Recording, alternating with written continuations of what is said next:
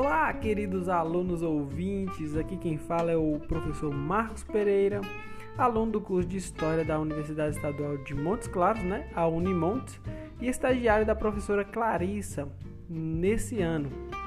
Criamos esse áudio grande que chamamos de podcast para passar algumas informações sobre os conteúdos e sobre as atividades do PET. Mas não se preocupe, você não precisa parar de fazer o que está fazendo para nos ouvir. Apenas coloque um fone e vamos nessa aventura. Valeu?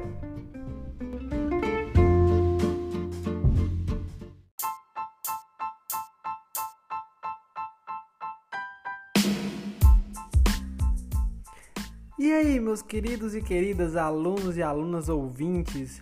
Estamos aqui para mais uma semana de atividades, de estudos e de aprofundamento em conteúdos.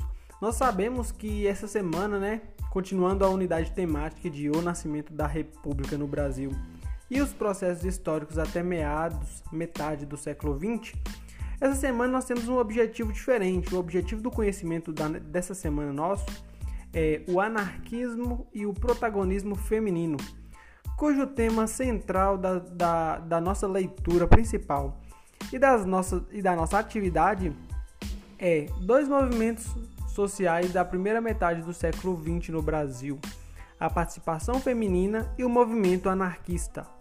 Vamos estudar?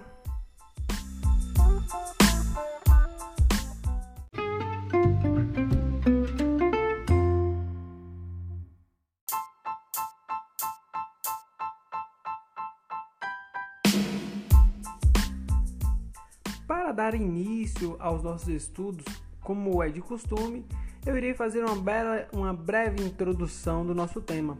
E para essa introdução, eu gostaria de trazer à tona aqui dois conceitos cruciais, dois conceitos extremamente necessários para entendermos é, a nossa temática da semana. E os conceitos são o conceito de anarquismo e o conceito de feminismo. Para isso, eu vou me recorrer ao Dicionário de Política do autor Norberto Bobbio. E nesse dicionário eu vou trazer uma breve citação do que Norberto define como anarquismo e posteriormente como é, ele define o feminismo. Por anarquismo se entende o movimento que atribui ao homem, como indivíduo e à coletividade, o direito de usufruir de toda a liberdade, sem limitação de normas, de espaço e de tempo, fora dos limites existenciais do próprio indivíduo. Liberdade de agir sem ser oprimido por qualquer tipo de autoridade, admitindo unicamente os obstáculos da natureza, da opinião, do senso comum e da vontade da comunidade geral, os quais o indivíduo se adapta sem constrangimento, por um ato livre de vontade.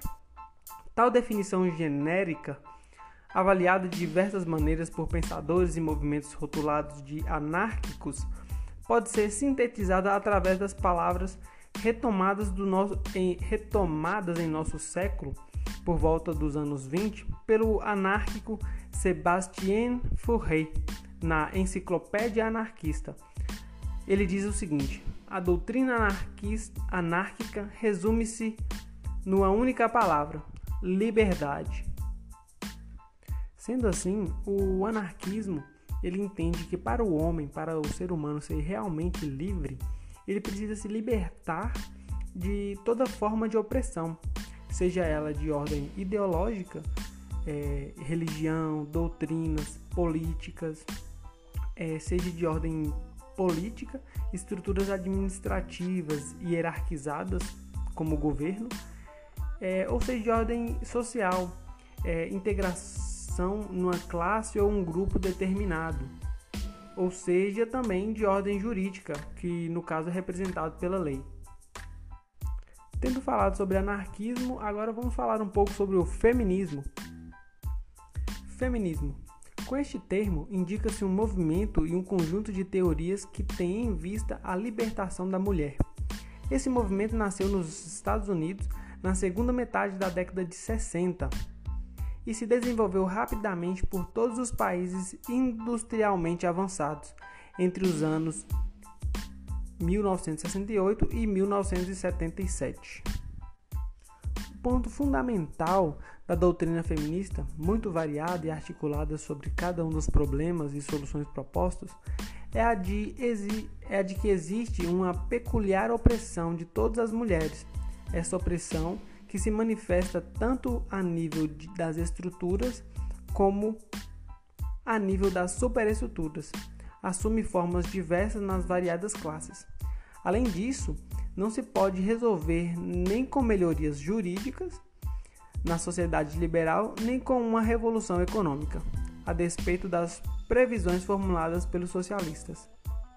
Sendo assim, o feminismo busca novos valores para uma completa transformação da sociedade, de maneira tal que possamos enxergar a mulher como ela realmente é e não como inferior aos homens. Prontinho. Agora sim podemos entrar diretamente no nosso tema e falar mais sobre os movimentos sociais da primeira metade do século XX no Brasil e da participação feminina e do movimento anarquista. Vamos lá?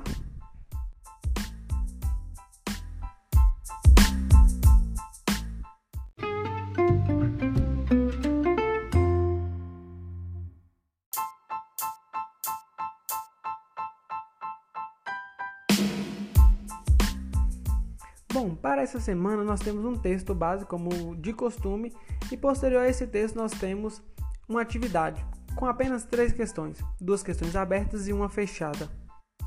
Além disso, acima da atividade temos um box, um box chamado Para Saber Mais, onde você vai encontrar textos disponíveis e até um vídeo do YouTube onde você pode consultar para fazer essa atividade e para é, aprofundar mais no conteúdo.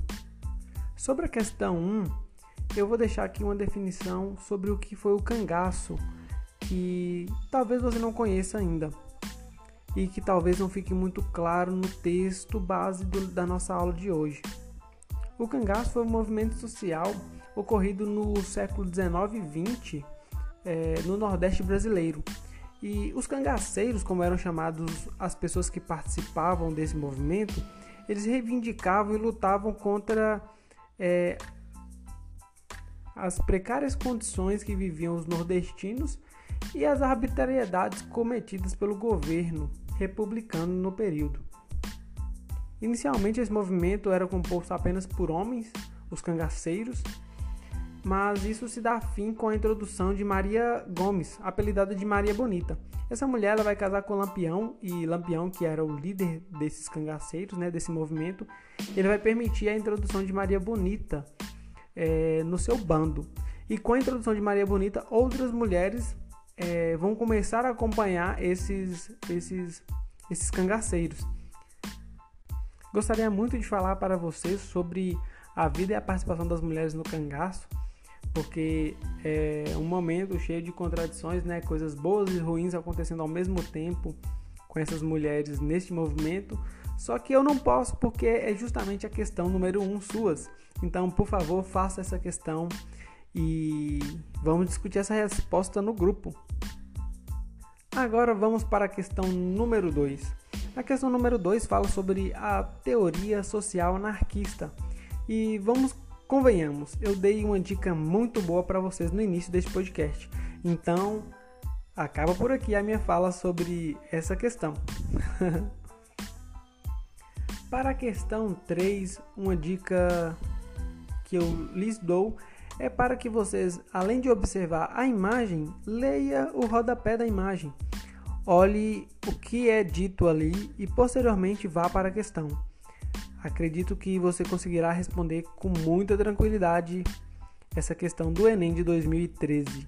Caso não consiga, caso você tenha dificuldade ainda, recorra à leitura daqueles textos que foram disponibilizados no box para saber mais.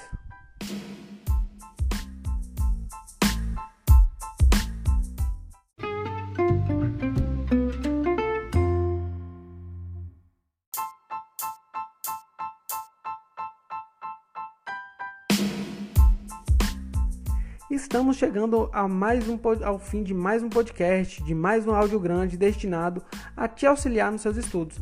E antes de terminar, eu gostaria de trazer uma informação muito importante para você. Em uma reportagem publicada no dia 5 de janeiro de 2016, no site g1.globo.com, é, nós encontramos a seguinte informação. O título: Plenário do Senado terá banheiro feminino 55 anos após inauguração.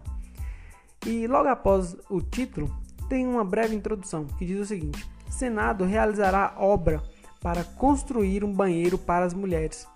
Até a última sessão de 2015, plenário não tinha, é, plenário tinha banheiro só para homens.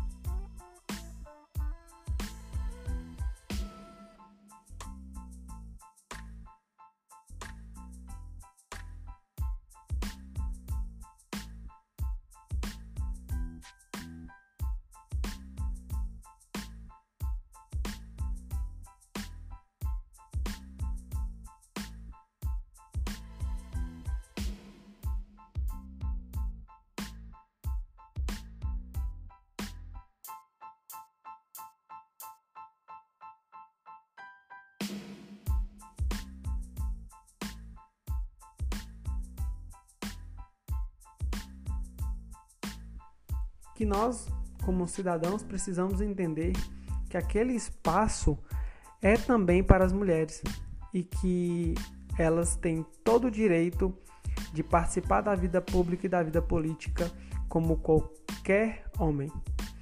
Tudo bem? É, assim nós terminamos mais um podcast, mais uma aula e eu agradeço a atenção de todos e até a próxima. Valeu!